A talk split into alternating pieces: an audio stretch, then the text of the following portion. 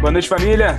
Sejam todas e todos muitíssimo bem-vindos a mais um Tamanduá, revista semanal de debates em formato de videocast aqui do canal Trampo.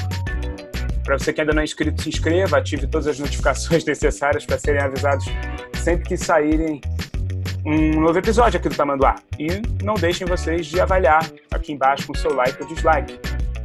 Jamais sacanhem que a casa é sua. Lembrando que a gente também está nas principais redes de streaming de podcast. São elas Spotify, Deezer, Breaker, Castbox, Overcast e os serviços da Apple e do Google. Eu sou João Dabu, sou mediador aqui do Tamanduá e estou sempre acompanhado de uma bancada fixa composta por Jaque Vasconcelos, professora da Rede Pública Conciliadora do Tribunal de Justiça do Rio de Janeiro. Felipe Fio, artista e designer. Também conosco aqui sempre o professor e biólogo André Vieira. E nosso convidado de hoje do Tamanduá, Matheus Frenkel. Bem-vindo, meu irmão. Fala tu.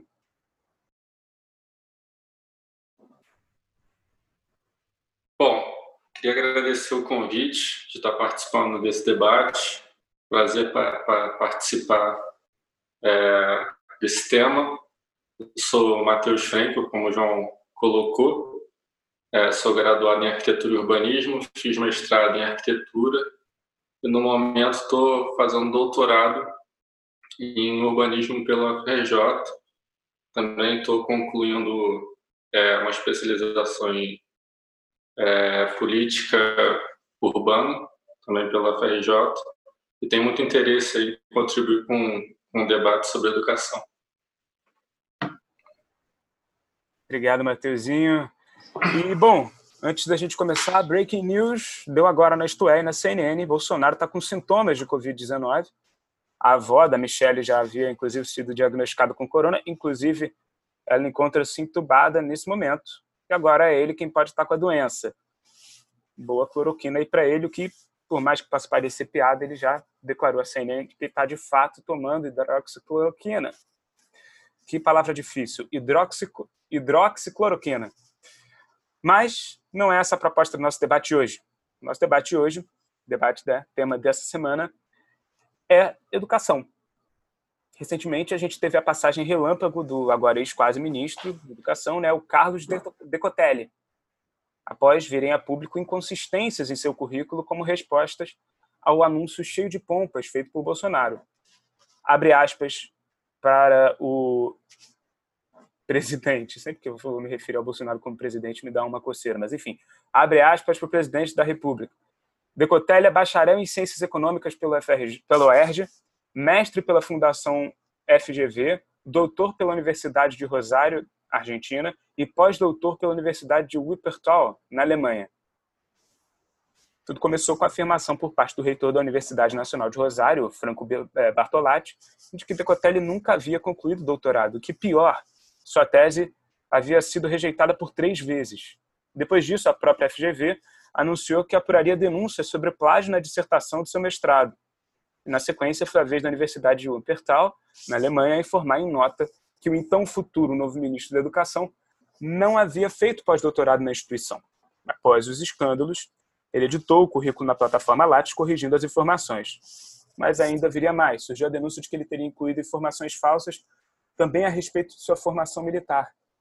Na apresentação do site do FND, Decotelli é apresentado como oficial da reserva da Marinha. Na verdade, segundo a denúncia, ele pertenceria à categoria da reserva de segunda classe da Marinha. Ele seria um RM2, o que significa que ele ingressou sem concurso na força para prestar lá um serviço militar temporário. Depois ainda surgiria a notícia de que a Crone, empresa que ele afirmava ter apoiado o seu suposto pós-doc, na verdade não teria tido interesse em cooperar. E também que o seu vínculo com a FGV como professor seria, na verdade, uma distorção da sua real ligação enquanto colaborador. O que, diga-se de passagem, não seria pouco, tem seu mérito evidente. Há dois dias, aliás, a Folha publicou um artigo onde criticou a Fundação Getúlio Vargas pelo timing em se manifestar a respeito da imprecisão de Decotelli, seguindo a onda de denúncias recentes contra o ex-quase ministro o jornal classificou a atitude da instituição como covardia. O fato é que, ao, ao que pelo menos me consta, oficialmente ele não poderia nem sequer ter pedido demissão de algo pelo qual ele sequer chegou a ser empossado. Né? Teria sido uma carta do quê, então? Um pedido de dispensa da missão que antes ele aceitara, mas que agora considerava colocá-lo em demasia em evidência, tendo assim de enfrentar as suas contradições e polêmicas curriculares?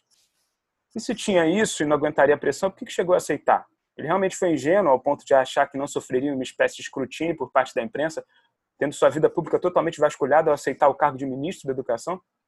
Eu me pergunto isso principalmente por, por parte dessas polêmicas terem surgido bem antes da sua nomeação, quando ele ainda estava à frente do Fundo Nacional de Desenvolvimento da Educação, o FNDE. O fato é que, justiça seja feita, Decotelli surgiu com uma proposta de diminuir as polêmicas do Ministério, até então altamente estimuladas e provocadas pelo Weintraub. Pelo Val... Caraca, quanta gente... Weintraub. Weintraub. Weintraub. Chegou, ele, o Decotelli chegou com um discurso conciliador, tentou agradar, ou pelo menos não desagradar muito, a militância dos dois lados, quando sabemos que isso não é nada possível, dizendo ser a favor de cotas, pero apenas as sociais e não raciais. Vale mencionar, obviamente, que o Decotelli foi o primeiro negro cotado para o posto máximo de qualquer um dos ministérios de Bolsonaro. Informação. No Brasil, de acordo com o levantamento da empresa DNA Outplacement, mentir no currículo é algo praticado por sete em cada dez profissionais. O próprio Ricardo Salles também mentiu em relação à sua suposta formação na Universidade de Yale, a dissertação do mestrado de Witzel tem ao menos 63 parágrafos copiados de trabalhos publicados por outros seis autores, incluindo o artigo inteiro e a íntegra de um capítulo de outro texto. Além desses trechos não constarem enquanto citação, mas como apropriação por parte dele, configurando dessa forma plágio, ou seja, ele não abre aspas para o que dizem os verdadeiros autores, seis desses seis autores, perdão, cinco sequer são mencionados na bibliografia da dissertação. Ele também mentiu sobre ter feito uma bolsa sanduíche de seu doutorado em ciência política na UF em Harvard. Após ser confrontado, editou seu currículo mentindo novamente que o suposto intercâmbio estaria em andamento. A verdade é que ele nunca sequer chegou a se candidatar à suposta bolsa. Segundo a assessoria, o ex-juiz adicionou o período sanduíche em Harvard como intenção para ser cumprida durante os estudos. Fica aqui a pergunta se faz sentido que qualquer um de nós adicionemos ao currículo coisas que pretendemos ainda realizar, como já as tendo realizado. Dessa forma, qual seria a diferença entre um currículo e uma carta de intenções? Né? Bom, o Decotelli vacilou muito, mas eu não acho que seja coincidência ele ter sido o único a cair, sendo que o Ricardo Salles é uma figura absolutamente tóxica, no caso, literalmente, e o Witzel, bom, por mais que não seja competência direta do presidente, mesmo tendo sido eleito por conta da onda bolsonarista, apesar de depois terem se tornado inimigos políticos, ele é um fascistão de marca maior. Genocida aqui no Rio de Janeiro, que esperamos caia logo nesse processo de impeachment que está correndo na LERJ. Na sequência, Renato Feder foi anunciado. Ele foi outro que também não chegou a ser oficialmente empossado. É, oficialmente ele declinou do convite, mas as informações de hoje dão conta de que a real é que o próprio Bolsonaro teria desconvidado após Feder ter sofrido perseguição por parte da milícia bolsolavista, depois de ter vindo à tona o livro que ele publicou em que defendia a liberação das drogas e forte redução das forças armadas. O livro em questão chama-se Carregando o Elefante: Como Transformar o Brasil no país mais rico do mundo. Que, que significam essas duas quedas em menos de uma semana? Para quem não sabe, nos episódios piloto do Tamanduá, que são aqueles que a gente faz como uma espécie de ensaio preparatório, sujeito a ajustes antes da estreia, a gente mencionou exatamente a quantidade de quedas de ministros e secretários importantes para a composição do tal time de notáveis desse governo na minha opinião, notáveis e competentes de uma forma geral. Nada particular com o Decotelli, mas dirigido mais a Sérgio Moro, Weintraub, Regina Duarte e Roberto Alvim. Enfim, vocês acham que o que motivou a queda do Decotelli foi de fato as fraudes curriculares ou ele desagradou internamente, assim como o Feder?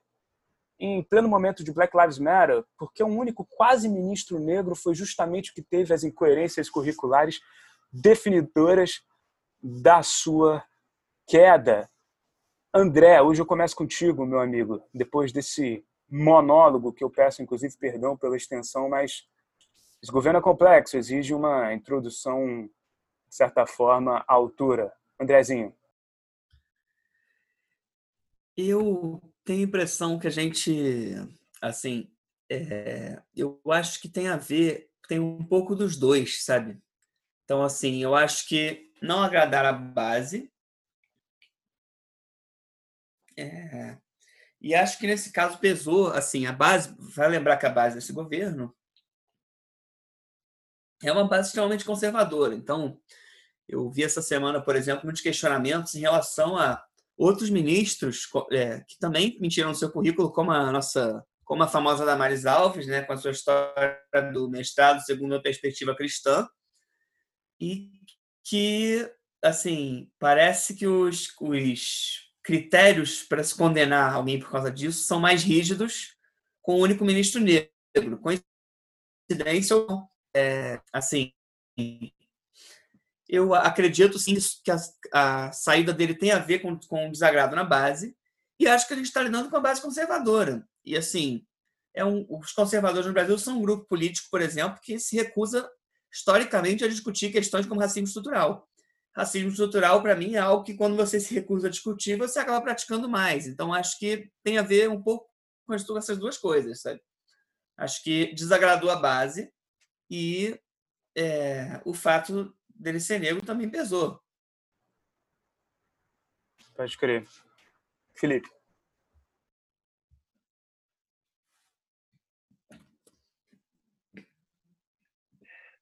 É, eu fico pensando se de repente ele, uh, o, o Decotelli não estava sendo manipulado por uma maioria branca que estava no seu entorno, né?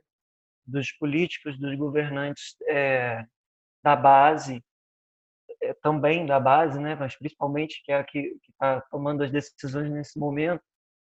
É, e assim, como o, o João falou, essa prática de, de inflar o currículo, ela é recorrente e, e assim, eu não, não sei se tem que ter, a gente tem que ter muito cuidado para falar dessa questão, né, é, da questão do, do racismo que existe.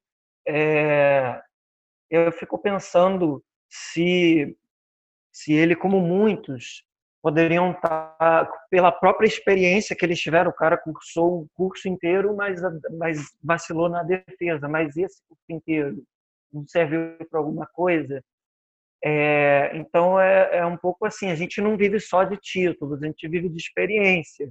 Mas até que ponto, né? Por que, que isso foi pesar justo para um, um negro e para os outros não pesa. Né? Para o Witzel, ele está até hoje no governo, apesar de ter essa tentativa de impeachment.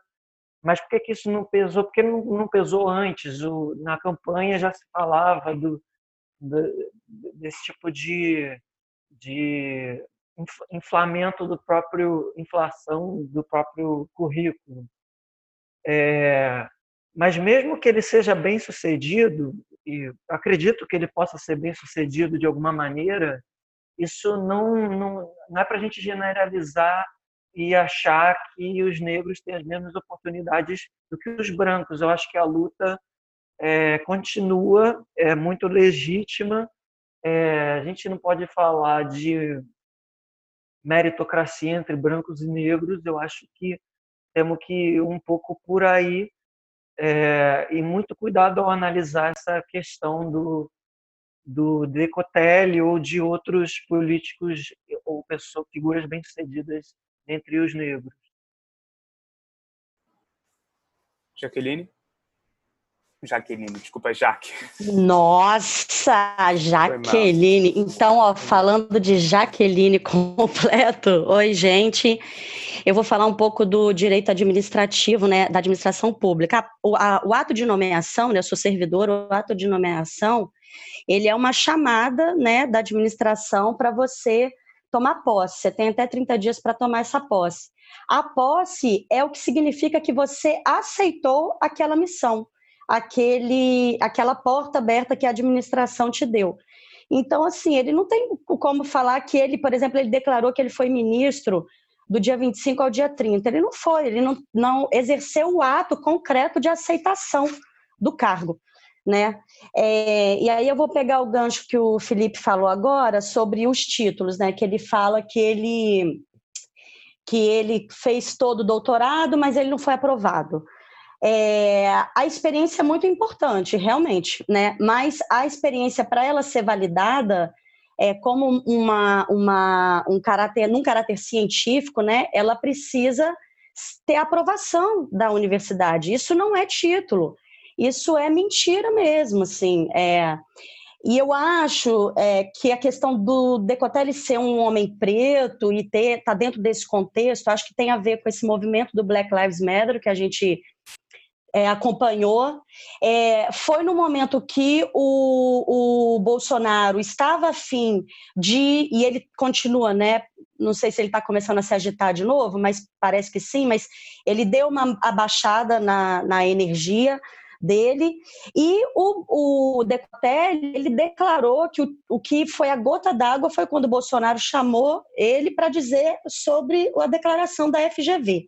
Aí eu vou falar sobre a FGV. O Decotelli, ele publicou é, é, é, fotos né, de placas de homenagens que ele teve, eleito o melhor professor é, naquela na, na, universidade. Então, assim, eu acho que a FGV, se eu fosse o Decotelli, eu processaria a FGV é, pela, pelo que ela fez, porque lá não estava colaborador, lá estava professor. Eu acho que o Decotelli entrou como aquilo, né? O, a pessoa, o branco que usa o negro de bucha para falar que está abrindo o acesso, que não é preconceituoso. Eu acho que é, é minha opinião pessoal, tá? Eu acho que tem esse lugar sim, eu acho que tem o racismo estrutural, é, mas é, o Decotelli ele errou novamente agora quando ele diz que ele exerceu é, é o cargo de ministro do dia 25 ao 30, a 30. Então, assim, tem muita má fé é, e ele mantém a má fé. Então, eu acho que ele precisa, sei lá, voltar para casa, dar uma lida nas coisas que são, como as coisas funcionam academicamente, como é uma posse para ele não cometer esses erros novamente, porque aí eu vou pegar só a frase do, do, do Rodrigo Maia, que falou do Feder, né? Ele falou assim essa semana na Globo News: só lunáticos conseguem prevalecer. E aí parece que é isso, né? É. Bom, o. Só entra lunático. É, é. Quando entra uma pessoa um pouquinho menos lunática, ela é queimada, enfim. Antes de passar para o Matheus, só uma breve colocação.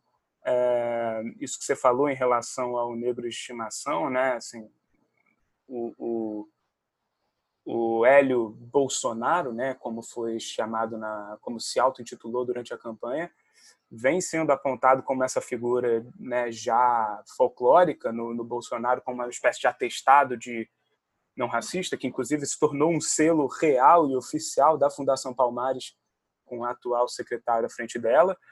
Agora, é, assim, é, a gente não tem aqui na nossa presença, né, evidentemente, nenhum negro para poder falar com a propriedade é, é que, enfim, que, que, que, a causa, né, com esse lugar de fala é extremamente necessário e, e, e pertinente, assim. É, inclusive, é uma ideia nossa realizar aqui no Tamanduá um, um, um debate acerca de não exatamente um debate, né, mas um bate-papo acerca de toda a situação envolvendo o Black Lives Matter, mas para isso, evidentemente, a gente precisaria reformular aqui a bancada para ter à frente pessoas com propriedade né, e com lugar de fala para se manifestarem a esse respeito. Só essa colocação mesmo antes de passar a bola para o Matheus. Manda ver, meu irmão.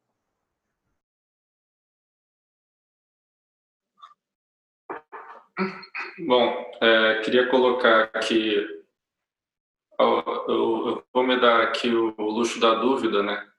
É, como todos falaram aqui, o aspecto, aspecto racial pode ter pesado, né? É, essa queda do, do, do, ministro, mas eu não, eu não, eu não vejo indícios é, fortes que, pelo menos por, por parte do, do governo, de que é, até simbolicamente, que tenha sido por esse motivo. Bom, de fato, é, eu acho que ele caiu por causa do currículo. E o que me espanta, tem várias coisas que me espantam, né? É, é, é, é difícil imaginar é, que o Decotelli tem ingenuidade de expor o Lattes dele, o currículo Lattes dele, e achar que não, não vai haver uma certa investigação. Então, isso é uma questão que eu acho extremamente é, curiosa. Né?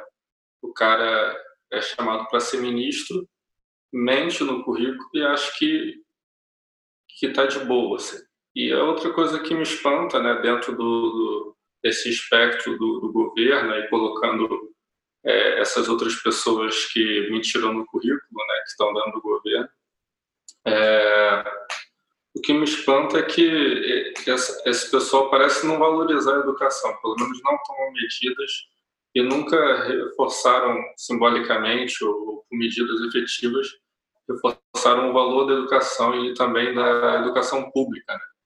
Né? No entanto, são essas pessoas que, que mentem no currículo. Então, assim, também me espanta muito isso. Né? É, então, eu, vou, eu queria colocar é, essa dúvida e, e, porque, de fato, existem pessoas no governo que, que mentiram também no currículo e que continuam no, no, no governo. Então, fica realmente essa dúvida, né? Será que há aspecto racial?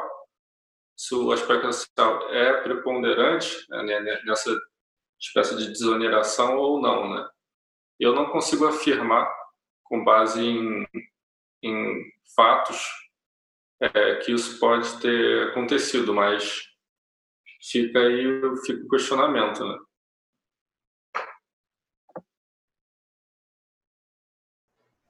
É, bom, é, antes de eu passar para as rodadas de réplica aqui, rapidamente, um breve comentário. Segundo a UOL, tá, além do já mencionado por mim, Ricardo Salles, a Damares, que o André também mencionou rapidamente, se apresentou como uma advogada, mestre em educação, em direito constitucional e direito da família. Questionada sobre a sua formação, a ministra admitiu que nunca obteve os títulos acadêmicos a Folha de São Paulo ela afirmou em janeiro de 2019 que os títulos teriam relação com o ensino bíblico. Abre aspas para Damares. Diferentemente do mestre secular, que precisa ir a uma universidade para fazer mestrado, nas igrejas cristãs é chamado mestre todo aquele que é dedicado ao ensino bíblico. É, o que esperar né, dos que estão aliados com essa ala ideológica do governo que defende a descredibilização da ciência. Eu acho que o problema inicialmente gerado pela confusão nos tipos de ministério, seja um ministério religioso, um ministério de fato político, no final das contas, em última instância, pode gerar esse tipo de confusão na cabeça da mestra. É, além da, da Damares né, e dos já mencionados, os próprios dois ex-ministros da educação anteriores tiveram problemas com o currículo. Né? O currículo do Vélez Rodrigues continha ao menos 22 erros na época em que ele ainda comandava a pasta, em março de 2019. O levantamento foi feito pelo site Nexo. Os equívocos diziam respeito à produção bibliográfica listada no currículo Lattes dele. Né? Entre os erros apareciam livros atribuídos a Vélez, por exemplo, mas que não eram de sua autoria. Obras listadas fora do, do formato padrão e artigos publicados em períodos que não são, em, perdão, em periódicos que não são científicos. Aí fica mole, né? Você atribuir valor acadêmico àquilo que valor acadêmico não tem, né? E o próprio Weintraub, o sucessor de Vélez do MEC, né, de alguma maneira fugitivo da justiça lá nos Estados Unidos, também teve problemas apontados em, seus, em seu currículo, né? Mas dessa vez não por ele, né? Porque quando não é o próprio ministro que mente, vem o seu chefe, o presidente da República Jair Bolsonaro, e mente por ele. Ao anunciar o nome do Weintraub na época, Bolsonaro informou que ele era doutor, título que o ex-ministro nunca obteve. A informação, inclusive, sequer constava no Lattes dele nem no seu LinkedIn.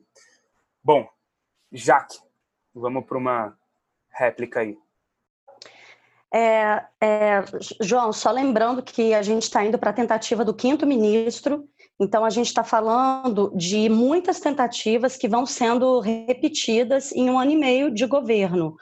Né? Eu acho que não. A gente tem muito exemplo de fritura de ministro da Educação é, sobre uma. E eu acho que o Decotelli, Decotelli ele vem por uma saturação desses escândalos no Ministério da Educação. Ele chega na hora que dá problema para é, o com um discurso agressivo do Weintraub. Então, ele vem com uma função muito de abafar o foco. E aí o que ele faz é exatamente o oposto. O currículo dele lança luz a escândalos que vão saturando o, a, a presidência.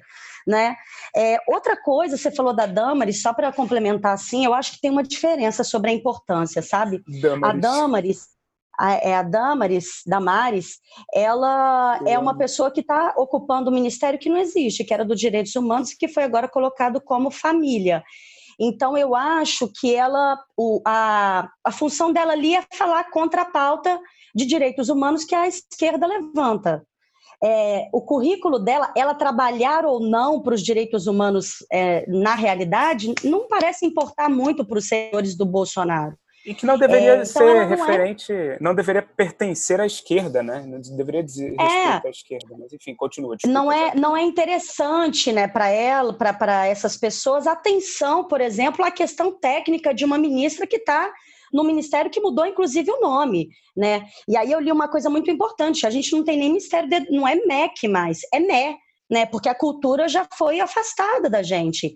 Então a gente tem, eu acho que são relações diferentes e são momentos políticos diferentes que trazem essas pessoas e, e o foco da gente nelas. Eu acho que o Dacotelli, ele teve um olhar muito é, ferino, assim como o Feder, que veio depois, sobre essa necessidade do Bolsonaro agora de acalmar um pouco os escândalos do governo dele, porque ele está lotado de processo.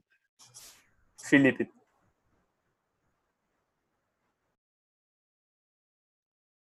É, eu acho que o principal problema aí é, na verdade, uma certa incompetência, um oportunismo do próprio dedo do, do, do Bolsonaro, né? Eu, eu, acho que os, eu não colocaria todos os ministros no mesmo saco, mas eu acho que assim tem muitos ministros que, assim como ele, tem um, um lado ideológico muito forte que ele nega, mas tem. Ele joga a ideologia sempre para os outros, mas tem um lado ideológico muito forte. E e assim, e ele, ele sempre falou, ele sempre foi um falastrão, e, e, tem muitos ministros falastrões também, sempre foi um cara que, quer dizer, ele, ele agora no governo, ele está tendo poder para fazer muitas coisas que eu não concordo e, e, também ter ministros que fazem coisas que eu não concordo. Eu, eu, eu daria ênfase para esses ministros que tiveram tempo, como como Weitraub, como Roberto Alvim, de falar uma, um absurdo gigantesco e, e, outros ministros também que fizeram coisas desagradáveis ao longo do seu mandato. É, bom, me parece que é o Bolsonaro tentando legitimar, né, a partir de algo legitimável, por assim dizer, né, que é todo esse governo. Não é isso que dá Bolsonaro, é essa agenda que você tem. Bom, é, vou girar o assunto, ainda obviamente dentro da nossa temática de hoje. Em tempos de pandemia, tenta-se manter a normalidade da forma que dá. Adaptações surgem, muitas vezes como tendências alternativas, até mesmo para quando a normalidade voltar. Isso é, se é que o que era normal antes tornará a ser normal no futuro. Pode ser que as modificações tenham vindo para ficar, e com a educação não é diferente. Durante esses últimos meses, as chamadas videoaulas se tornaram tendências em muitas escolas particulares e universidades por todo o país. Mas essa nova realidade escancara uma desigualdade latente no quesito inclusão digital. Seria possível, a essa altura do campeonato, se traçar uma meta de popularização das videoaulas? A bem dizer, quem precisou parar e quem pôde se dar o luxo, entre aspas, obviamente, de continuar tendo aulas? A falta de produtividade coletiva absolutamente normal e, e compreensível em tempos de quarentena não compromete diretamente o resultado de qualquer processo letivo? Quais as atuais perspectivas de volta às aulas? Há um plano nacional para isso? Ou, assim como na adesão do distanciamento social, cada estado e município que se vire? Jaque. É, João, como professora pública, eu estou vivendo isso diariamente, do momento que eu acordo a literalmente o momento que eu vou dormir. Qual é a situação que a gente está vivendo aqui no município, né? Com mais ou menos dois meses, foi apresentado, três, foi apresentado um, uma plataforma digital para a gente tentar se comunicar com as crianças. É, e antes disso, a gente estava tentando uma comunicação afetiva através do WhatsApp. A gente sabe que as crianças, as famílias não têm internet, a gente sabe que os pais têm que trabalhar, a gente sabe que muitos não têm o computador, usam o celular, e o celular ele é sobrecarregado quando você baixa um aplicativo, especialmente o que a gente está baixando. Isso dificulta o acesso. A internet muitas vezes é compartilhada é, pelas crianças, então Gente, o acesso ele tem a ver com o seu equipamento, ele tem a ver com a sua capacidade de interagir. O, a criança ela não pode estar sozinha, sem o responsável ali do lado é, seja acompanhando o que está sendo feito, seja impulsionando a criança para viver aquilo. Então, a gente está vivendo uma situação muito difícil, onde não foi é, estabelecida a responsabilização sobre o que vem sendo produzido pelos professores pelo poder público. Isso significa que, caso dê um problema, por exemplo, numa aula que eu dê é, online, num, que a gente não chama de aula, a gente chama de contato remoto, quem é responsabilizado por isso? Por exemplo, se eu invado a privacidade, se é exposta a privacidade da casa de alguém, da família de alguém, quem vai ser responsabilizado por isso? Isso vai minando as relações, vai minando, a, a, vai deixando ainda mais difícil o trabalho do professor, dele ter confiança de estabelecer esse vínculo afetivo com as crianças e dificulta também para a família, principalmente porque as famílias querem voltar a, a trabalhar, precisam voltar a trabalhar é, eu vou, vou pedir depois uma réplica para falar sobre a reunião que teve hoje, que nós tivemos hoje, nós não, eu não estive na reunião, que houve hoje sobre a, a, o retorno das aulas no município do Rio, porque é muito assunto, mas eu quis falar agora sobre essa relação entre professora e, e aluno e família, porque agora a gente interage basicamente com a família. Eu, por exemplo, sou professora da educação infantil, a minha faixa etária é de 3 a 6 anos. Eu preciso do adulto ali apertando o botão, ouvindo o que eu estou falando, desmutando a criança. Então, a gente agora está numa relação muito diferente e a gente é, ainda está sem diretriz. Primeiro que a gente está sem ministro, ministro, da Educação, né? Então a gente já estou respondendo a sua pergunta. A gente está sem diretriz. Né? A gente precisa que algumas decisões sejam tomadas, e a educação só vai tomar decisão se a, se a saúde tomar decisão. A gente tem um militar cumprindo ordem. Né? Então, enfim, eu vou deixar para a réplica para dar o panorama, porque eu estou bastante preocupada com esse retorno. André? Eu acho que essa pandemia é um momento especialmente delicado para a educação também, sabe? Porque, assim, eu acho inclusive que esse momento de distância, para mim, está servindo muito para a gente lembrar a importância da educação presencial mesmo. É, e, ao mesmo tempo, eu acho muito pouco viável que a gente vá ter qualquer tipo de ensino presencial antes da gente ter uma vacina. Mas assim, eu acho, eu acho que tá, é, não está só na questão de inclusão digital, sabe? Eu acho que tem uma questão também de, da limitação do curso mesmo. Então, assim, eu acho que a internet traz recursos incríveis para a educação, mas eu acho que trabalhar com ensino básico estritamente à distância tem muitas limitações também. Então, é, quando a gente diz que assim, é, eu não sei se, então eu não sei se vamos voltar, voltar a achar normal o que a gente achava normal antes. Acho que sim, mas acho que assim, mas, mas é, eu, eu concordo com essa afirmação, mas acho que as aulas presenciais são André, a gente está com. São indiscutivelmente necessárias eu vou pedir para você repetir o que você estava falando, é, porque deu uma queda rapidamente na tua conexão. Se você puder repetir esse. Não, ressaltar isso. Estou ressaltando a importância das aulas presenciais e do ensino presencial, sabe? Uhum. E, assim, eu acho que a gente pode trabalhar a inclusão digital, mas o fato é que você ter aquele espaço da escola não é só não é só um espaço físico, não é só o ato de, de ir lá fisicamente é um espaço que está aberto para o aluno, e não é à toa que isso existe, é, é tradicional em diversos países do mundo, é um espaço que está aberto para o aluno ali que não exige que ele tenha nada, nenhum tipo de equipamento, sabe? É, eu acho que isso também é importante. É, já, já né, a própria já há uma própria defasagem né, de equipamentos e laboratórios e tudo isso no, né, nas escolas do ensino público, que dirá é, em aulas online. Né? Você está repleto de razão. Mas também acho que a realidade é que quanto mais tempo durar a pandemia, mais alternativas que dependem da tecnologia os governos vão tomar. E, enfim, essa é uma realidade. É, eu concordo com você que talvez não seja exatamente uma tendência, né? Mas porque eu acho que justamente aos professores pouco interessa isso, né? Porque né, não não não é interessante esse modo de, se dar aula, mas mas confesso que que acho que muita muita coisa ainda vai se perder por parte de quem não tem oportunidade de participar dessa desse momento tecnológico. Felipe. É, eu acho que a gente está nesse momento com excesso de cobrança de produtividade, como o João falou no início.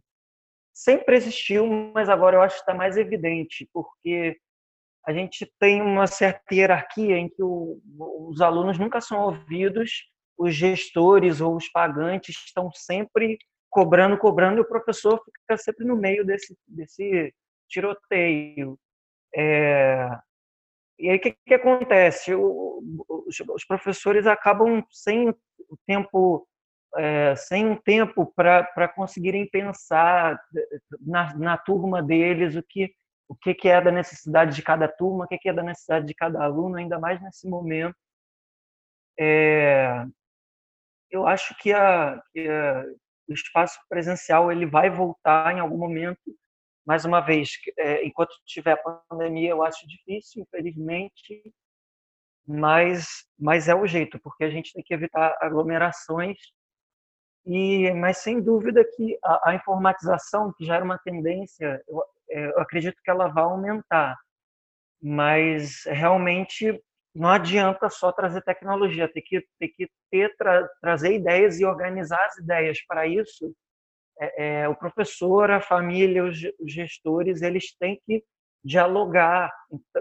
E para isso acontecer, não pode simplesmente ter uma chuva de cobrança, porque isso é muito pesado para todo, todos os envolvidos. Ah, você tem que cumprir carga horária, você tem que dar esse conteúdo e, e aquele conteúdo em tanto tempo. E isso está muito evidente agora. Eu, eu, eu, acredito que a gente tem que, como ser humano, se, se cobrar um pouco menos e, e deixar as ideias fluírem também.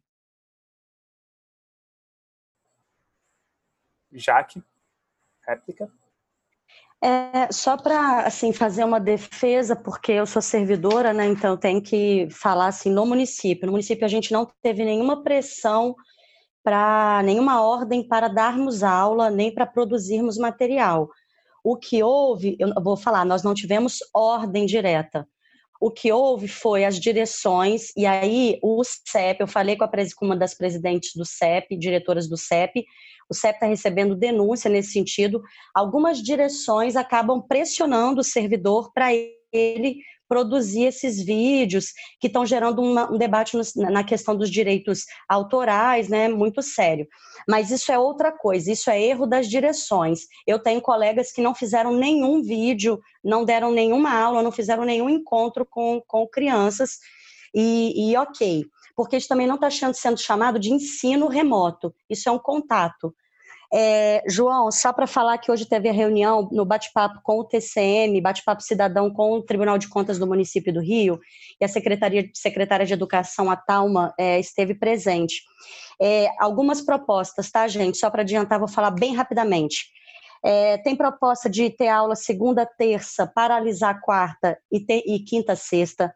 Tem proposta de, de metade da semana uma, uma turma vai, um grupo vai, outra metade, outro grupo vai. É, aparentemente, o que está vindo mais claro foi o que ela declarou hoje: é que do quinto ao nono ano deve retornar primeiro, isso é mais ou menos 15%, 81 mil é, é, alunos na rede. E aí ela vai avançando, né? Então, foi feito o questionamento, por exemplo, sobre EPI, né? A, é a, cada criança que ficar quatro horas na escola, ela vai precisar de seis máscaras, porque é duas horas por máscara e ela tem que ir e voltar da escola. É, a gente, eles, eles conversaram sobre é, a questão da prefeitura está demorando, gente, isso é um absurdo, demorando a mostrar um plano. E aí a secretária arruma sempre um jeito de dizer que não tem esse plano. Enfim, é, não vou entrar nessa questão, mas isso é muito importante. A gente está sem a diretriz. O Tribunal de Contas já pressionou, já deu cinco dias para apresentar isso. Tá? É, eu, por exemplo, dou aula para ensino infantil, vou lançar para os colegas na réplica deles. Eu dou aula para crianças de 3 a 6 anos. Essa criança não vai colocar máscara, essa criança precisa andar de mãozinha no trenzinho se ela cai, essa criança precisa do, da troca afetiva dos brinquedos. A gente ensina a ela que trocar é importante, o abraço é fundamental. A primeira coisa que uma criança nessa idade faz é abraçar a gente quando ela chega. É, o que, que a gente está ensinando se a gente leva para a educação infantil, por exemplo, o medo? O não compartilhamento, isso é educação. E aí eu vou terminar minha fala dizendo que a, secretária de Educação é, praticamente diz que está, literalmente, ela diz que está pesquisando, está lendo autores, e ela não sabe ainda o que fazer com a educação infantil. Eu é, é, vi a nossa reunião de conselho de pais, a maioria dos pais da nossa escola não quer o retorno das crianças, e isso está se configurando uma maioria geral né? A questão do nono ano é importante porque a criança está saindo da escola e tem o vestibular, mas eu acho que a gente não está preparado, a gente não tem diretriz, isso tem que ser acompanhado pela justiça, tem que ser é, denunciado pelos professores, familiares, servidores e por toda a sociedade civil, porque quando a gente colocar todo mundo, é a maior rede da América Latina, a gente vai ver o que, é um ônibus lotado, um metrô lotado, um trem lotado, e a gente correr, colher os, os frutos horríveis de um mau planejamento, porque a gente está voltando para conviver com uma doença. É, o compromisso do professor é ser professor, né? E não ser youtuber ou influencer, sequer videomaker. Né? É, tá sendo feito porque time is money, o tempo está correndo, né, meu irmão? É uma pena, na minha opinião, isso é consequência da comercialização educacional, cara de como se como como a educação se tornou um produto e, e, e aí tem toda essa discussão né do para que que você vai na escola né? Eu sou da, da galera que defende a formação de cidadãos né? E não para você se formar e, e passar para o vestibular fazer bem o enem não é um preparatório para vestibular. Diz Jade Desculpa, só para complementar, para não ser injusta, e uma informação importante para os colegas refletirem também, a Secretaria de Educação ela está ouvindo a Secretaria de Saúde, ela não está colocando o, o é, meu Deus, nosso instituto de pesquisa mais importante do Brasil.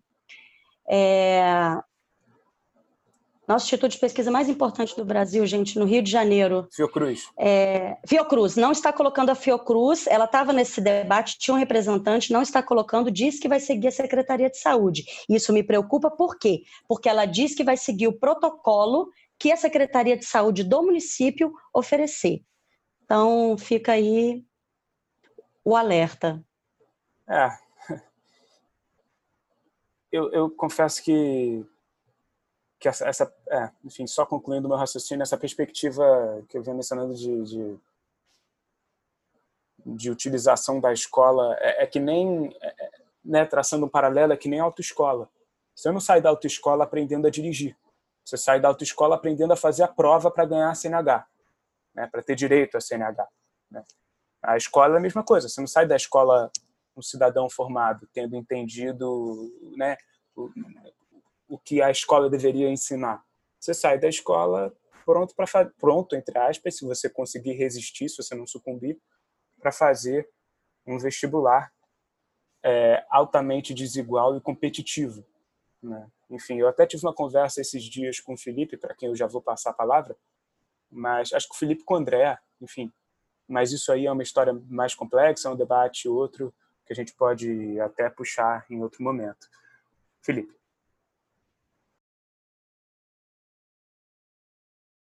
Eu falei CAPES porque eu estou com a minha cabeça aqui na pós-graduação já.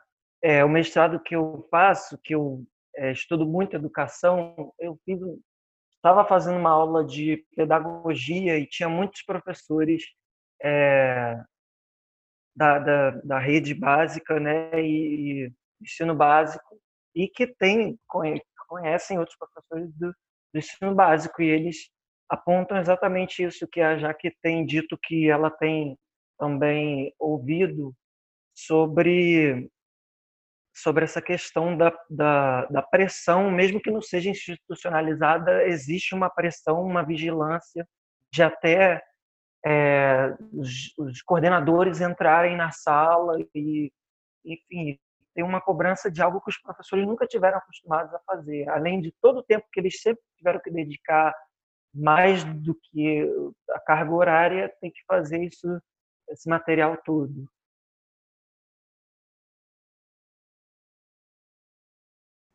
É, bom. Uh, Matheus, algum comentário sobre isso? André, posso girar o assunto? Eh, desculpa, Matheus quer, quer, Mateus quer, quer uma palavra? Matheusinho, manda ver. Ah, só explicando as pessoas, tá? A primeira rodada que a gente faz, a gente passa necessariamente por todo mundo. É, na segunda, a gente vai passando a bola para quem vai manifestando num chat que a gente tem, que não aparece para você que está nos assistindo, só para não parecer que eu esqueci o Matheus.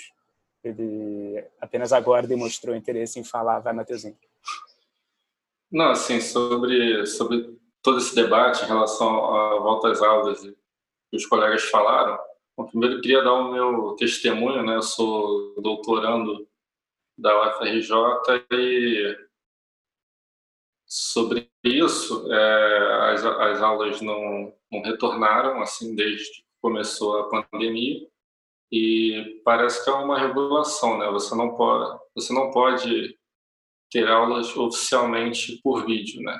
Então é uma coisa que eles estão estão querendo mudar isso. Então, cara, é, as aulas, as aulas que, teríamos ou que, que, que podem ter, que são os grupos de pesquisa orientador, funcionam funcionam e podem ter aulas, só que em caráter extraoficial, ou seja, não são validados como aulas de fato porque isso não está dentro da, dos, dos regulamentos.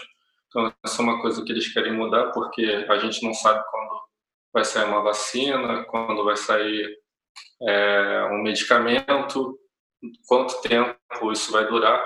Então, nessa urgência de tentar não perder o ano letivo inteiro, é, estão pensando né, dentro da, acho que da diretoria é, essa possibilidade de haver aulas caráter, é, por vídeo em caráter oficial, o que deflagra algumas coisas que vocês já falaram, né?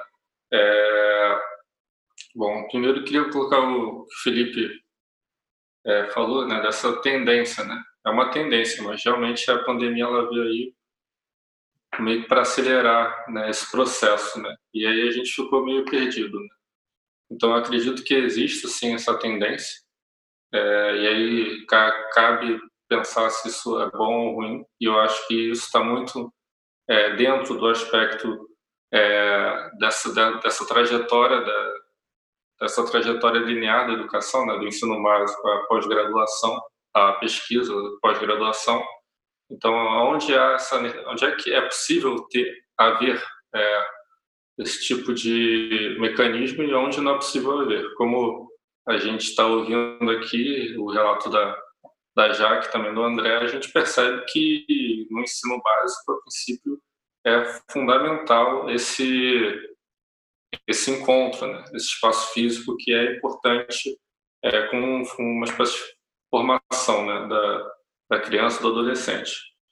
É, é, isso aí a gente pode discutir na, no ensino superior, na graduação, na pós-graduação.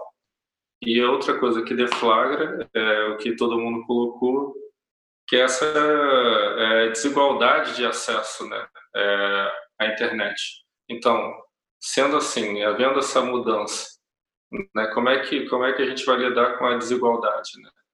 E isso aí eu acho que é um, é um problema que, enfim, o nosso governo o governo atual, ele, eu acho que ele, ele ainda está muito perdido e que são questões extremamente relevantes assim para colocar, não colocando peso no governo, mas é, são questões realmente é, realmente que, que, que, chegou numa hora que parece que a gente está tá meio sem rumo, né? Como, como foi colocado.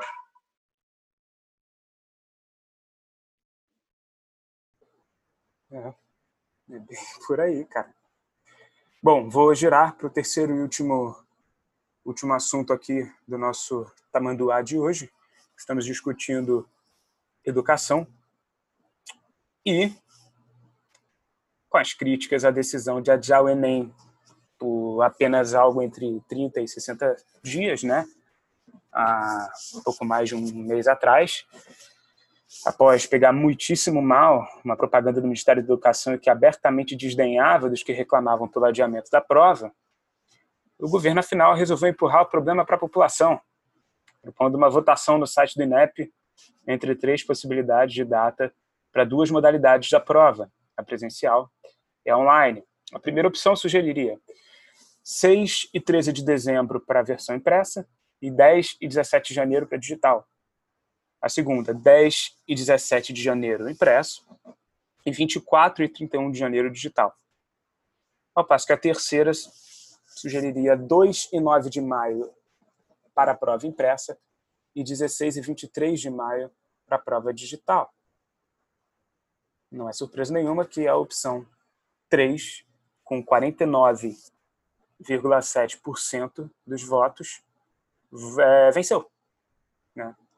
É, levando, teoricamente, a prova para os dias 2 e 9 de maio e 16 e 23 em sua versão digital. Na sequência, estão com 35,3% a segunda opção e a primeira aparece, obviamente, em último com 15%.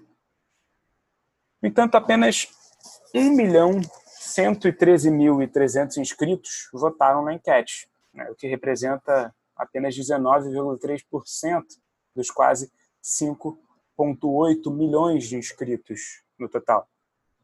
Apesar dos números da enquete é, é, já terem sido divulgados, eles ainda não, ainda não foi definida qual será a data de fato da aplicação. Isso deve por conta do INEP agora querer ouvir os representantes das escolas públicas e das entidades de ensino superior. A data sairá dessa definição coletiva entre os estudantes, através da enquete, e os representantes das escolas públicas e das, das entidades de ensino superior, é, entre duas e três semanas, que é o prazo para o INEP. É, mas, todavia, as inscrições do Enem não serão reabertas. Essa definição vai ser feita depois de um debate com o Conselho dos Secretários Estaduais de Educação, CONSED, a Associação Nacional dos Dirigentes das Instituições Federais de Ensino Superior, a ANDIFES, ou ANDIFES, o Conselho Nacional das Instituições da Rede Federal de Educação Profissional, Científica e Tecnológica, o CONIF, e alguns outros conselhos e associações também. Vocês consideram esse adiamento tendo sido bem conduzido? que inicialmente se desdenhou dos interessados nele mais tarde jogou para a população votar entre as opções arbitrárias. Né? Isso é mais um sinal de tirada do corpo fora por parte desse governo? Assim como na questão de, de isolamento social, em que a responsabilidade foi passada aos estados e municípios, agora eles querem que os alunos e docentes se virem para decidir? É quase que um revanchismo, né? na minha opinião, algo já como não reclamaram? Então, decidam vocês sem apresentar exatamente propostas concretas e com fundamento. Ouvir os profissionais não é transferir a responsabilidade da escolha do que deve ser feito para eles, né? Porque vocês, negacionistas de plantão, estão no governo aí, é Bolsonaro, Olavo, Paulo Guedes alguns dos militares, vocês negam a ciência, mas querem sempre que possível transferir a culpa para algo que vocês apenas tardiamente aceitaram acioná-lo, né, para se livrarem do fracasso óbvio pelo seu negacionismo. A ciência não está aí para servir de bucha, meu irmão. André. Eu acho que o adiamento é muito positivo, acho que isso é unanimidade, né? Que assim, no momento atual é totalmente inviável a gente pensar no Enem, é, até porque o Enem é uma complementação do processo de educação, né? Se a gente não está conseguindo conduzir o nosso ano letivo, não tem como a gente aplicar um exame que é para avaliar o desempenho do ano letivo. É... Mas, assim, eu acho que foi mal conduzido, no sentido de que, assim, eu acho que esse, essa extrema-direita tem uma característica que é comum a grupos políticos, é comum, é muito comum a pessoas que não entendem o funcionamento da, da democracia representativa. Que, assim, sendo a favor ou não, ela tem um princípio de funcionamento de um sistema que envolve a gente eleger representantes, sabe? É, eu tenho a impressão que esse governo trata o nosso país como se fosse uma grande reunião de condomínio. Então, assim, o tempo inteiro ele está se baseando naquela ideia de que não, a população é favorável a isso, não. Assim, um país com 200 milhões de pessoas não pode funcionar como uma reunião de condomínio, sabe? Tem coisas que o líder tem que decidir sem ficar consultando a população inteira. Porque imagina, é, imaginar, ah, vou trocar, ah, vou consertar o elevador esse mês ou mês que vem. Às vezes não dá, gente, sabe? Se um condomínio você consegue com 20, 30 pessoas. Quando está falando de uma estrada que passam milhões de pessoas, não tem a opção de não consertar a estrada, de deixar para amanhã. E no caso do Enem, eu vejo que é uma decisão muito assim. É uma decisão que já foi. A, o, a natureza já tomou, já tomou por nós. Não tem que ficar discutindo isso, botar para votação. Não, tem que adiar de uma vez, sabe? Não é reunião de condomínio.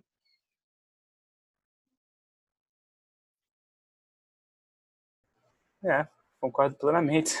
não pode ficar transferindo a responsabilidade desse tipo de decisão de modo a se abster do fracasso óbvio pela demora da decisão ou pela pela total inversão de valores nos princípios para tomada de decisão, né? Felipe.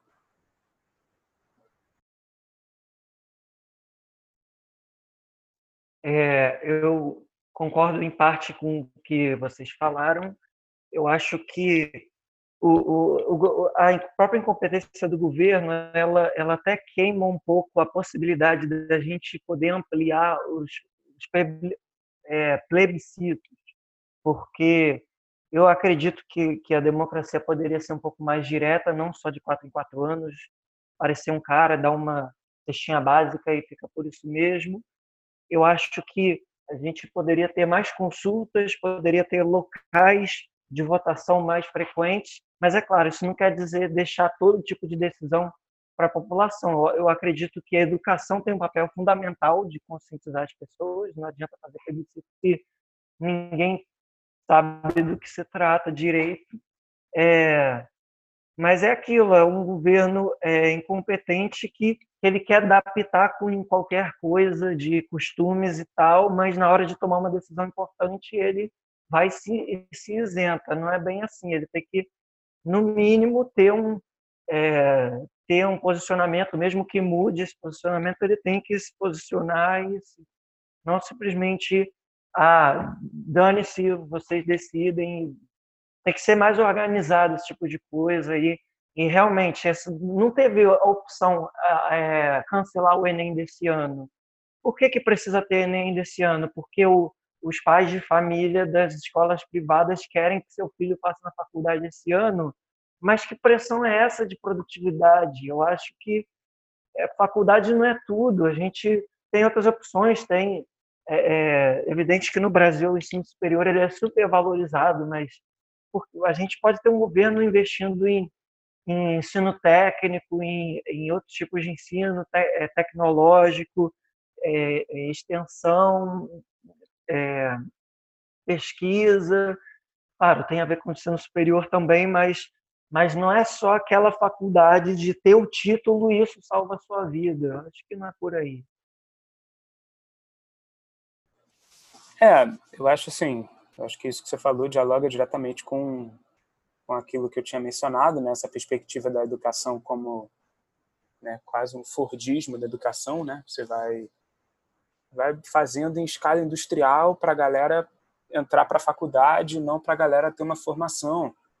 Assim, é, antes de passar para a Jaque, só, só um comentário. A faculdade, eu acho que ela, ela é isso. A gente está numa geração, eu acho. A gente, eu digo a gente, nós aqui, né? Não a, não a galera que está fazendo a prova no Enem, mas a gente é de uma geração que a gente pegou essa transição, eu acho, de uma supervalorização da universidade na formação, né? E que a gente acabou tendo nesse nessa última década uma espécie de uma valorização por por formações não não exatamente acadêmicas, né? Eu digo no no próprio mercado, assim, de, da galera não tá muito valorizando o currículo e tal, a não ser evidentemente dentro da própria academia, mas eu digo assim, é, em grandes escritórios e, e, enfim. Só que isso é explorado ao máximo também por um lado que é esse lado negacionista. Então, a partir do momento que você desestimula é, é, o crédito e, e, e, a importância de uma faculdade, é, é, dizendo, olha, faculdade não é tudo, você não precisa de uma faculdade para ser alguém na vida. É, de fato, você não precisa. Mas se você quiser ser um cientista, você precisa. Se quiser ser um acadêmico, você precisa. Se você quiser ser um intelectual, você precisa. Entendeu? É, é, é, é, eu acho que, de alguma maneira, maquiada enquanto democrática, essa passa a ser uma visão absolutamente distorcível, né, por assim dizer, e manipulável de quanto à desimportância é, da própria ciência em última instância, Jaque. É, eu, vamos lembrar assim que o governo, só para fazer uma, uma defesa, né? Tem gente que fala assim, pô, quando pede para falar, para tomar uma decisão, a gente toma uma decisão, vocês acham ruim da decisão, vocês reclamam. Aí quando a gente fala, olha, quero ouvir vocês, vocês reclamam porque está botando a responsabilidade em cima de, de vocês. Então, assim, o que, é que vocês querem, professores? Tem gente que responde isso, fala isso. Aí eu vou responder então para essas pessoas. O governo, ele não favor, foi bonzinho Jaque. quando ele falou que ele queria ouvir a gente. O governo, ele teve que é, foi obrigado a cumprir uma decisão judicial porque ele precisa dar o contexto viável para o adiamento do Enem. O governo ele está fazendo um ato administrativo de publicidade, de ouvir por uma ordem judicial. Inclusive é, passou é, no Senado, né? É, e aí vou falar assim sobre esse ato.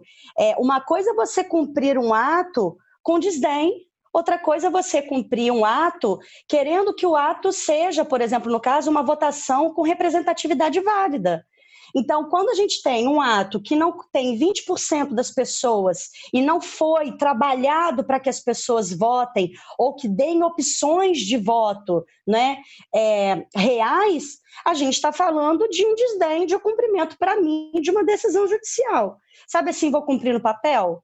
E aí vou falar do princípio da publicidade. A publicidade, ela significa, não é você colar o papel e falar, olha, publica no diário oficial e está tudo bem. A publicidade é você colocar no corredor a cada cinco metros a notícia que você não pode fumar em prédio público, por exemplo. É você colocar dentro da porta que você, na porta que você vai entrar, que você não pode fumar é, dentro de uma sala num prédio público. Então, é, é, o governo não é bonzinho quando ele diz que ele quer ouvir o professor, mas como professora, agora eu vou falar, eu não vou reclamar, porque é raro a gente ter espaço de escuta, espaço de fala, espaço de se colocar. Então, mesmo sendo pouco, eu vou agradecer essa titica que aconteceu é, e vou tentar fazer com que os meus pares aproveitem a sociedade, esse espaço, para a gente tentar se manifestar e resistir e contribuir com ideias melhores, porque a gente está no calor da coisa. A gente está na sala de aulas, a gente sabe o cheiro da criança e a gente sabe o que funciona e o que não funciona. É, é, assim, eu acho que nenhum de nós aqui acredita que manter o Enem como, como foi proposto original, é, é, originalmente, perdão, e como depois ainda foi é, é contraproposto pelo Weintraub, né, de 30 a 60 dias, seja o ideal. E assim, não estou também é, batendo de frente de forma alguma com a Jaque, mas assim, eu também, eu, eu realmente acho que a melhor opção é adiar, mas e adiar no sentido de o, o, a, a, data mais adiante, é, perdão pela redundância, mas a, a data mais posterior possível. É, no entanto, eu acho que a grande questão é o, a maneira como o governo faz. Isso mesmo que a própria Jaque, todos aqui estão falando, né? Eu acho. É, todos estão defendendo essa questão de, de que transferir a responsabilidade de algo que o governo precisa ter pulso para fazer. E precisa ter pulso e precisa é, é, não esperar ser execrado para poder fazer. Tem que fazer porque tem que ser feito, né? Matheus.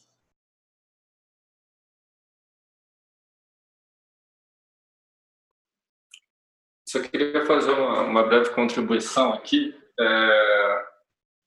Bom, acho que tem duas, tem duas questões, né? Que eu percebi nas respostas. É, adia ou cancela o Enem, né? E aí vem toda uma questão, né? Mais filosófica ou coisa assim sobre a importância da graduação no, na, na, nossa geração e tal, que não é, que não é onde eu quero, não é onde eu quero ir. É, Para mim, é, é, só jogando a dúvida aqui, se por exemplo, todo ano, todo ano você tem vagas a serem preenchidas, professores que têm que dar aula na universidade, que têm que cumprir o primeiro, primeiro semestre, segundo semestre, tudo mais, né? Assim, se cancela essas vagas, o que acontece com essas vagas? Elas seriam perdidas ou seriam acumuladas? Seria quase que inviável acumular elas no segundo ano, entendeu? Então, como é que seria essa coisa do cancelar? Então, nesse sentido, eu não vejo muito, muitos caminhos.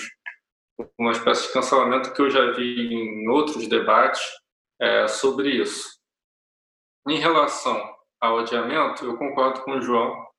É, acho que a data é, a data que for que estiver mais longe deve ser aquela é, aquela escolhida para as pessoas terem mais tempo para se preparar e realmente achei muito interessante a contribuição da Jaque em relação a essa questão essa questão de como adiar né dessa que dessa coisa do governo é, agora resolver agora ele resolveu é, pedir opinião pública, entre aspas, né? E aí, e, e, e se der ruim, a responsabilidade vai ficar para quem? Eu acho que essa é a grande questão. E aí eu jogo aí a, os questionamentos.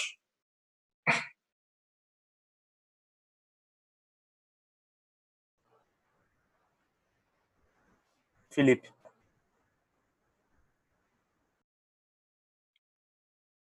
É, eu não, eu, eu não queria, não foi minha intenção desmerecer a ciência, é, eu sou pesquisador também. É, eu acho que essa questão do produtivismo que a gente vive na, na educação como um todo, a gente vive na ciência também. Tem uma parte da ciência que é extremamente produtivista, extremamente quantitativa, ela, ela só pensa em números e, acha que tudo se resume a isso mas, mas nesse momento a ciência é muito importante, no momento que a gente está passando a ciência que foi construída esse tempo todo e, e que está sendo questionada e negada sem, sem sentido. Ela tem o seu valor e eu acho que, inclusive, a, a questão não é, não, é, não, é, não, é, não, é estar negando, não é estar negando a ciência ao, ao falar que a universidade não é tudo, mas é pelo contrário, acho que a ciência não, não tem que ser só na universidade, ela tem que estar na educação básica também assim, como a gente tem conhecimento tácito, conhecimento científico, ele é muito importante, é uma, é uma construção é, de conhecimento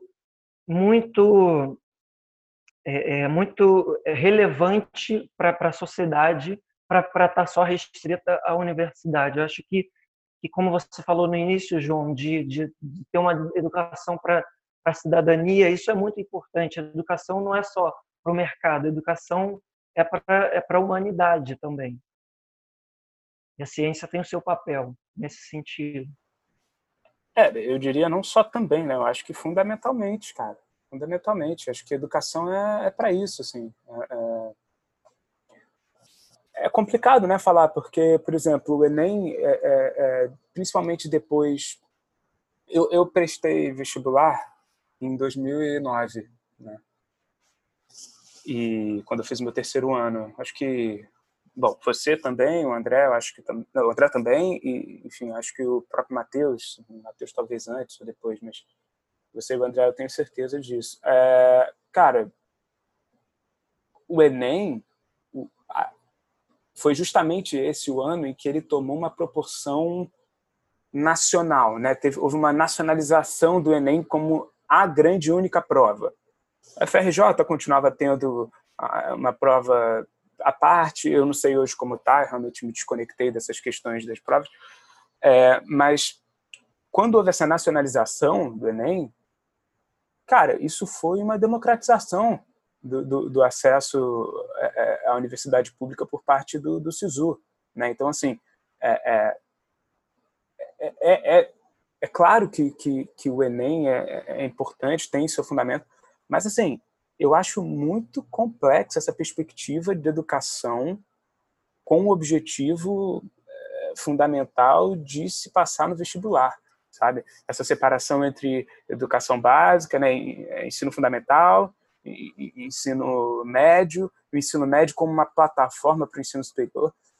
A época do ensino médio, essa fase da vida, é a fase em que você está começando a ser adulto, tá? o momento que você precisa é, é, é, se ater a questões sociais, comportamentais, é, é, de, na formação do próprio caráter, que, que são talvez mais importantes do que a do próprio, do próprio ensino básico, assim, né?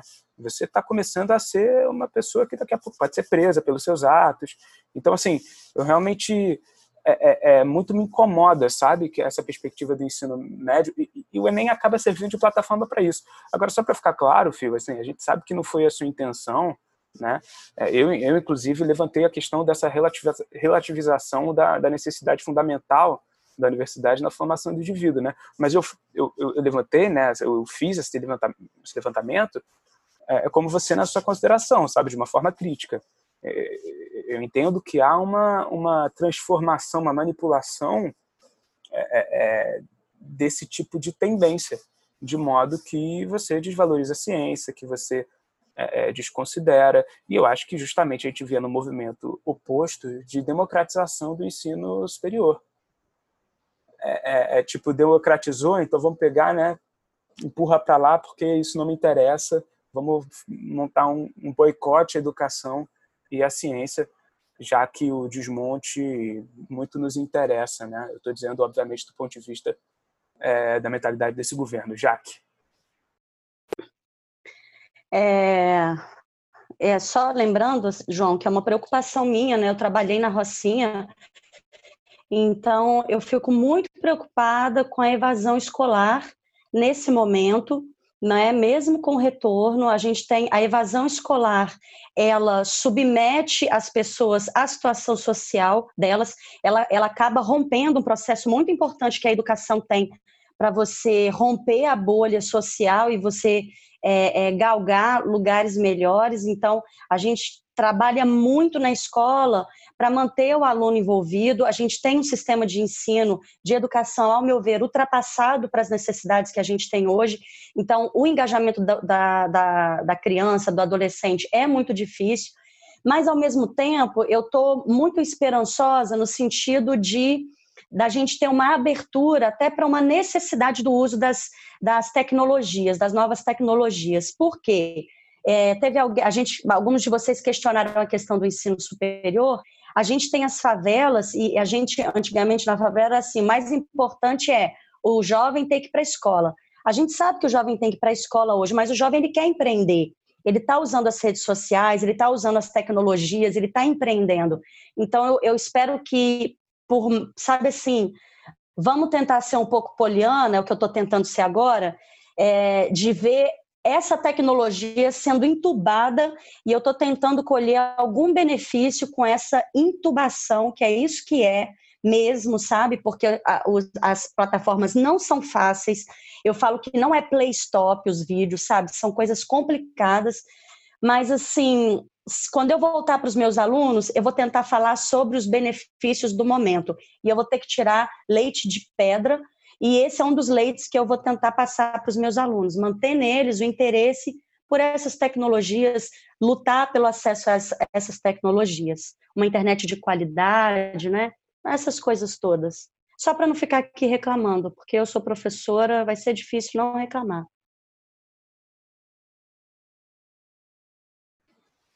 É, enfim, eu, eu tenho toda uma crítica a essa perspectiva de empreendedorismo ubertizado, né? Sim, mas, mas eu super entendo o seu ponto, só realmente achei importante ressaltar. O que eu acho que acho crítica é essa que eu acho que você compartilha, né? Imagino.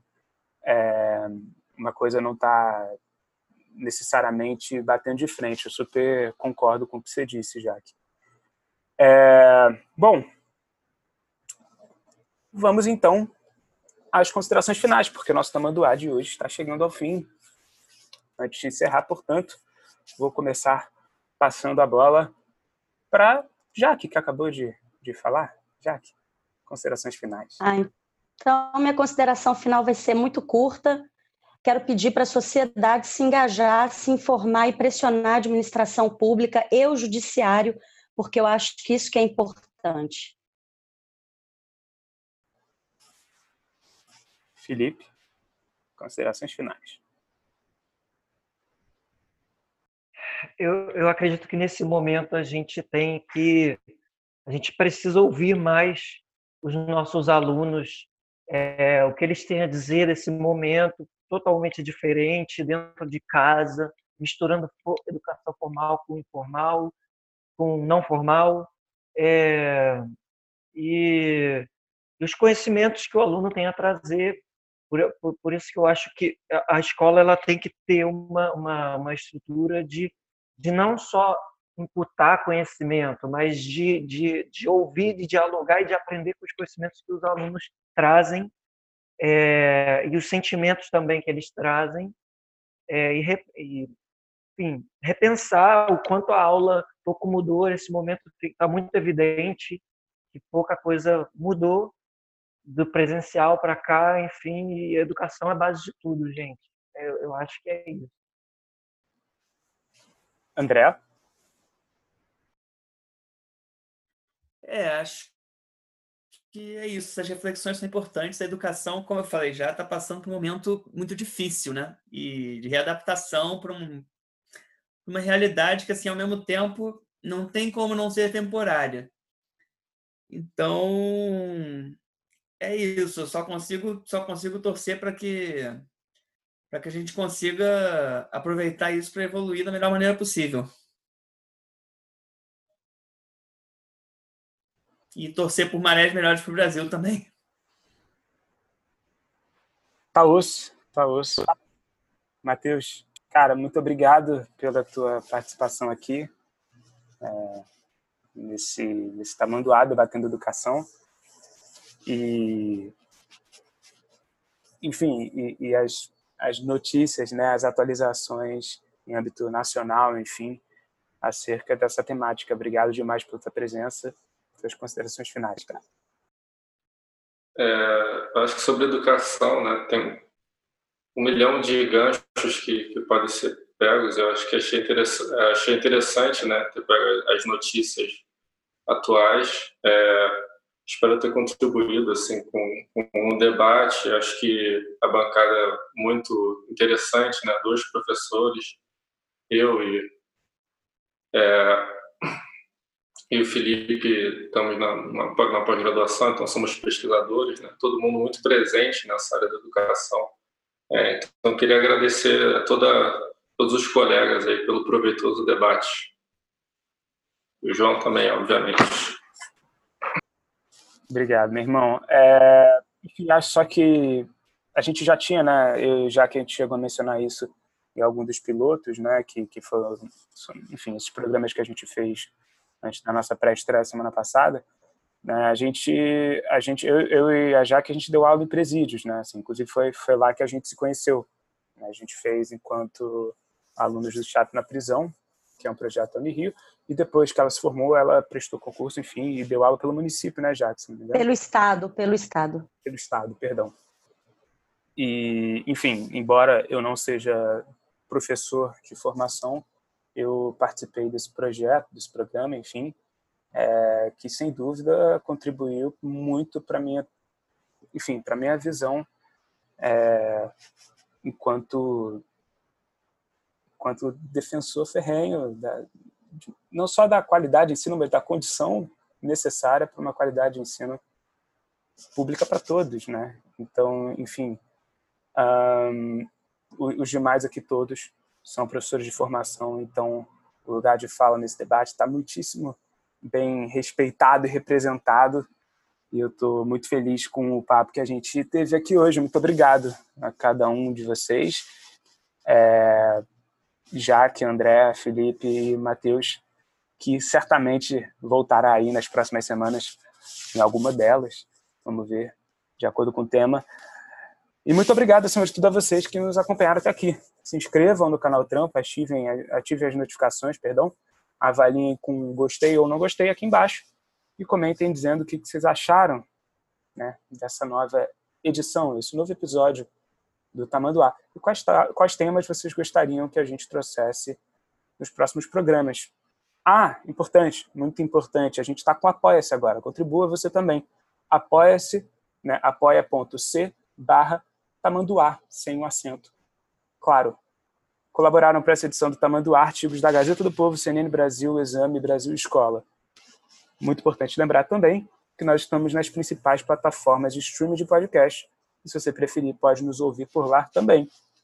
Contribua, compartilhe e não deixe o tamanduá entrar em extinção jamais. Foi um prazer inenarrável, pessoal. Até semana que vem. Fechou?